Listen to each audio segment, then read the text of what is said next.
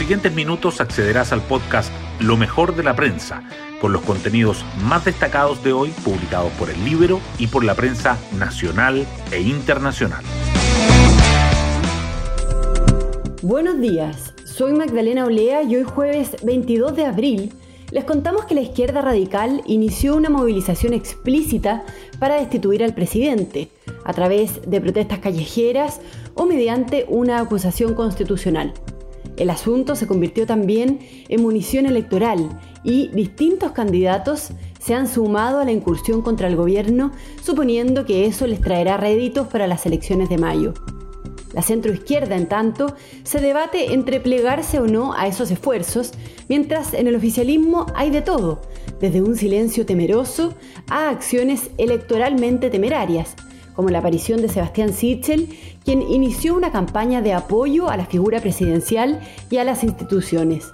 De aquí a mediados de mayo se vivirán semanas vertiginosas. Las portadas del día. El tercer retiro del 10% de los fondos previsionales sigue acaparando los titulares. El Mercurio destaca que el Tribunal Constitucional resolverá el requerimiento antes de las elecciones de mayo. El diario financiero subraya que constitucionalistas anticipan un posible nuevo escenario para el fallo del Tribunal Constitucional y la tercera resalta que la crisis oficialista se agudiza tras el intento del gobierno por detener el tercer retiro, además del voto clave del ministro Juan José Romero y el debate en la oposición frente a una acusación constitucional al presidente Piñera. La situación de la pandemia también sobresale. El Mercurio informa que 11 regiones disminuyen sus casos nuevos diarios y la velocidad de contagios retorna a niveles anteriores al segundo pic, mientras que la tercera agrega que la región metropolitana se acerca a los 2.000 pacientes en la UCI. Además, el Mercurio destaca que la Cámara aprueba el impuesto al patrimonio con votos de Chile Vamos y que Hacienda evalúa una propuesta alternativa para incrementar la recaudación tributaria. Y la tercera subraya que ISAPRES registran pérdidas por primera vez en la pandemia, 7.500 millones. El Libero, por su parte, resalta el punto de vista de Gonzalo Blumel sobre la idea del plebiscito de Atria. Establece un incentivo para bloquear los acuerdos, sostiene. El diario financiero titula que crece la estrechez de concentrados de cobre por restricciones en fundiciones chinas y el alza de la demanda. También destaca que mayores accionistas del retail reacomodan sus acciones a la espera del repunte del consumo. Temas del Libero. El Libero abre con la entrevista a Juan Carlos Latorre. La periodista Daniela Vaz nos cuenta de qué se trata. La elección de Alejandro Navarro como presidente de la Comisión de Derechos Humanos en el Senado le valió críticas de distintos sectores. Algunas apuntaban al incumplimiento del acuerdo parlamentario, pero las más duras a su cercanía con Nicolás Maduro.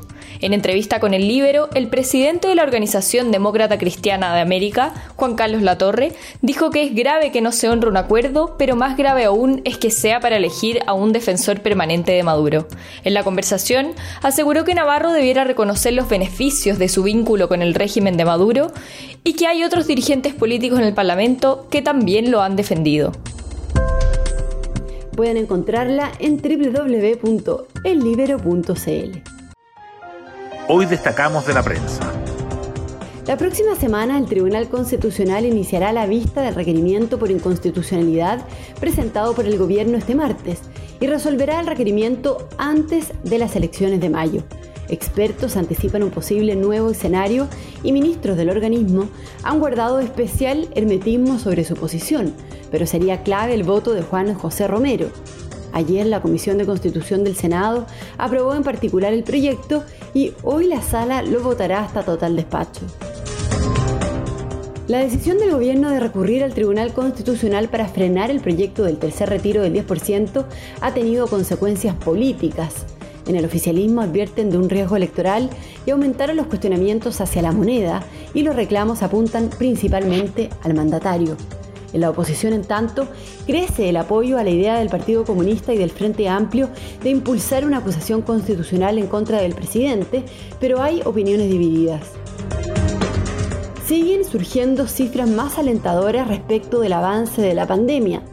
11 regiones vieron bajar sus casos nuevos diarios en la última semana y el indicador R efectivo, que mide la velocidad a la que avanzan los contagios, completó 6 jornadas bajo 1 a nivel nacional. Es decir, en promedio cada infectado está contagiando a menos de una persona en el país. Expertos y autoridades, sin embargo, llaman a la prudencia. El número de pacientes con coronavirus internados en unidades de cuidados intensivos sigue creciendo. Ayer llegaron a 3.401 en todo el país, el sexto pico consecutivo, y continúa siendo uno de los factores que preocupa en esta segunda ola de la pandemia. Esta situación ha provocado que la mayoría de las regiones del país alcanzaran récord de hospitalizados durante este mes y que la capital se acerque a los 2.000 internados. Y nos vamos con el postre del día. La editora de Tiempo Libre, Pía Orellana, nos trae dos libros imperdibles para este fin de semana. Recomendamos dos libros de grandes amigos del libro. Partimos por Benzina y Pasto Seco, La crisis chilena en perspectiva, de Joaquín García Huidobro, que se publicó hace un par de meses y es reseñado en extenso hoy en nuestra sección de tiempo libre. Se trata, como es de esperar, de una reflexión sobre lo que pasó en Chile el 18 de octubre del 2019, escrita en un lenguaje sencillo y nada academicista. El libro transmite una sensación de urgencia de la que resulta difícil desprenderse. Benzina y Pasto Seco es un libro de ediciones Tajamar que está en librerías. El segundo libro está a punto de ser publicado por Ediciones El Libero. Su nombre es El rol del gas natural en la transición energética, Chile 2020-2050 y es de tres grandes economistas, Felipe Gibovich, Jorge Quirós y Klaus Schmidt-Hebel. Contiene un estudio que analiza el camino hacia la carbono neutralidad en Chile, en el cual el gas natural tiene un importante rol que cumplir. Este libro, como decía, se publica el próximo miércoles 28 de abril a las 9 de la mañana y el evento se transmitirá a través del canal de YouTube de El Libero. Bueno, yo me despido, espero que tengan un muy buen día jueves y nos volvemos a encontrar mañana en un nuevo podcast, Lo mejor de la prensa.